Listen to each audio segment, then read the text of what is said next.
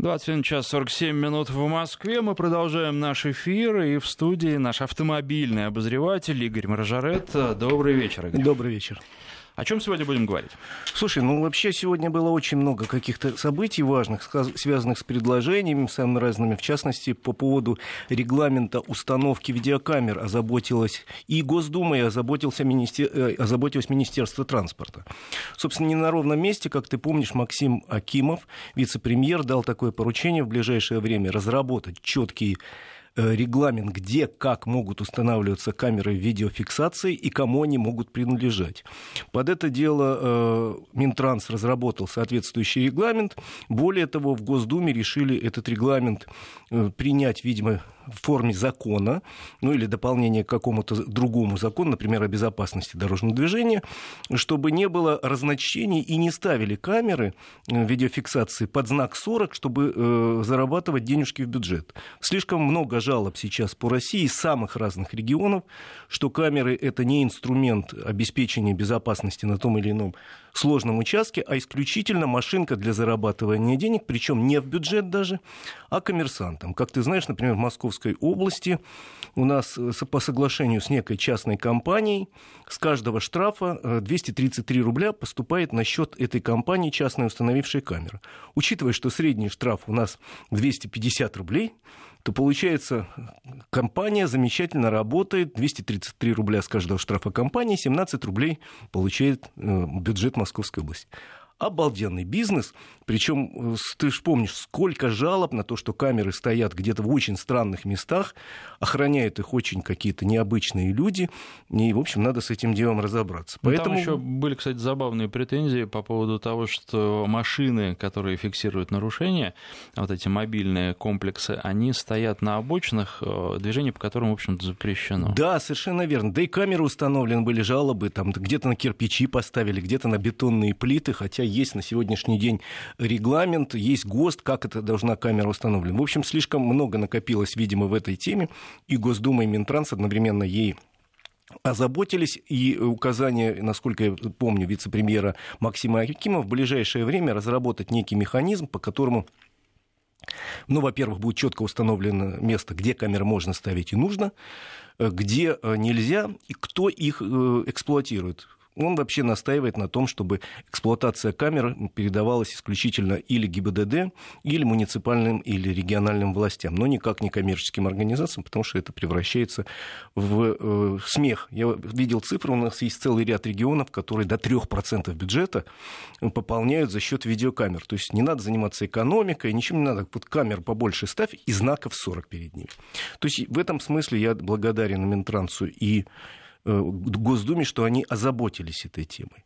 Э, есть еще одна инициатива, которой Госдума не заботилась, а решила отложить, и тут ей тоже благодарен. Редкий случай, когда я могу сказать, что ну, вот хорошо сделано. У нас сегодня ночью произошло резонансное ДТП Э, известный дрессировщик и директор московского цирка Аскольд, Запа... Э, э, Аскольд Запашный ехал с семьей, он встречал ее откуда-то, то ли с, аэродром, с аэропорта, то ли с железнодорожного вокзала, в всяком случае, он встречал откуда-то семьи, семьей, и ему в бок въехал некий лихач, пытавшийся ему подрезать. Слава богу, никто не пострадал, просто дети испугались. И этот лихач уехал с места ДТП, скрылся, но благодаря камерам видеофиксации его вычислили и, в общем, довольно быстро поймали. Э, Запашный даже выразил благодарность ГИБДД за оперативность. Там была некая мутная ситуация, потому что за рулем этой машины в тот момент, когда их поймали, сидел человек трезвый, а пьяный сидел рядом. Сам Запашный говорит, ему казалось, что за рулем был другой человек, то есть они успели поменяться местами. И тут же раздались возгласы, что давайте ужесточим наказание за оставление места в ДТП в случае мелких аварий, так же, как это сделано в случае с авариями с пострадавшими и погибшими. Если помните, у нас недавно ужесточено наказание, если человек скрылся с места ДТП, где есть пострадавший или погибший, он априори считается пьяным и наказывается по максимально жесткой статье. Так вот, тут депутаты в случае с мелким ДТП сказали, что давайте мы сделаем паузу сделаем паузу и разберемся не в этом конкретном случае, а вообще системой административного наказания за оставление места ДТП, потому что, с одной стороны, человек сбежал, его надо бы наказывать, и довольно жестко. И у нас прописано э, в административном кодексе и 15 суток ареста, и полтора года лишения. Но, к сожалению, очень многие мошенники сейчас разработали схемы, и мы опять же о них говорили не один раз, когда э, люди имитируют ДТП, а потом угрожают или шантажируют просто некого человека, говорят, вот у тебя там царапина, это не просто царапина, ты задел мой автомобиль, давай плати 100, 100 тысяч миллионов, или мы сообщаем ГИБДД, или мы уже сообщили в ГИБДД, что ты задел машину и скрылся с места ДТП. Начинаются разборки. Я даже знаю несколько случаев, когда действительно, не разобравшись, суды лишали людей за это прав на полтора года на ровном месте. Поэтому тут как раз очень правильно, что решили сделать паузу и понять, как, с одной стороны, ужесточить наказание для нехороших людей реально, которые сбегают с места ДТП, а с другой стороны, не сделать так, чтобы пострадали многочисленные люди, вообще ни при чем которые чтобы, на, воспользовавшись ужесточением закона, не обогатились какие-то мошенники в большом количестве, которые, в общем, у нас не переводятся, к сожалению. Вот еще такой сегодня случай э, случился. Ну и еще приятная новость из Госдумы. Так уж пошло, я сегодня фонтанирую новостями из Госдумы. Э, разрабатывается в Госдуме документ, дополнение КОАПу, который позволит обжаловать постановление о штрафе в электронном виде. Дело в том, что у нас кодекс об административных правонарушениях, с одной стороны, позволяет чтобы само наказание было вынесено, зафиксировано и вынесено в электронном виде, то есть камера щелк, письмо полетело, сотрудник ГИБДД подписал, хоп, открываешь электронную почту или почтовый ящик, а там у тебя лежит фотография.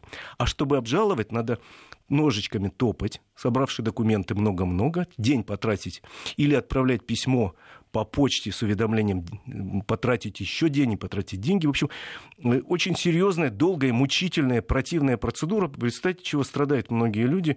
Даже ну, человек... ну, многие люди просто отказываются. Даже человек, понимая, что это не он, и это не с ним, плюет и говорит, ну ладно, заплачу, пока можно полштрафа. А тем более, опять же, в КОАПе пока прописано, что если ты ехал, Саш, из Волгограда в Москву, и камера тебя сняла нарушение в Волгограде, то если хочешь обжаловать, ты не имеешь права это сделать по почте, ты должен в Волгоград пешочком ну, в смысле, отправиться каким-то образом, чтобы там доказывать, что ты не верблюд. И это очень обидно. Якобы сейчас разрабатывается, наконец, процедура, которая позволяет, позволит в неком близком или не очень близком будущем достаточно быстро с помощью электронных средств обжаловать, попытаться обжаловать, доказать, э, что ты в этой ситуации не ты, там это другая машина или там еще что-то. Ну, будем надеяться, что в близком будущем. Я сильно надеюсь, этого мы очень ждем.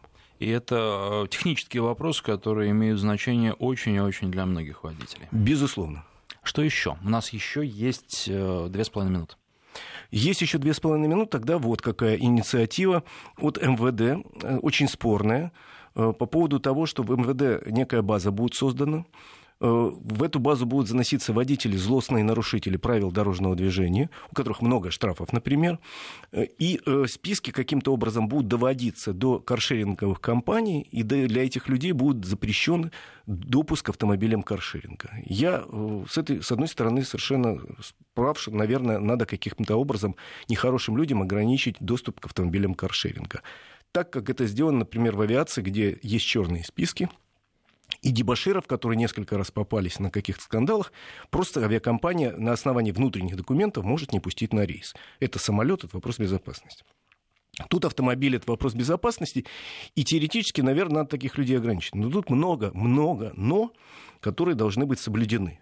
Во-первых, эта база должна каким... Вообще-то это личные данные. По закону о личных данных государственный орган ГИБДД не может передать эти личные данные коммерческой компании. Надо решить, как это сделать по закону.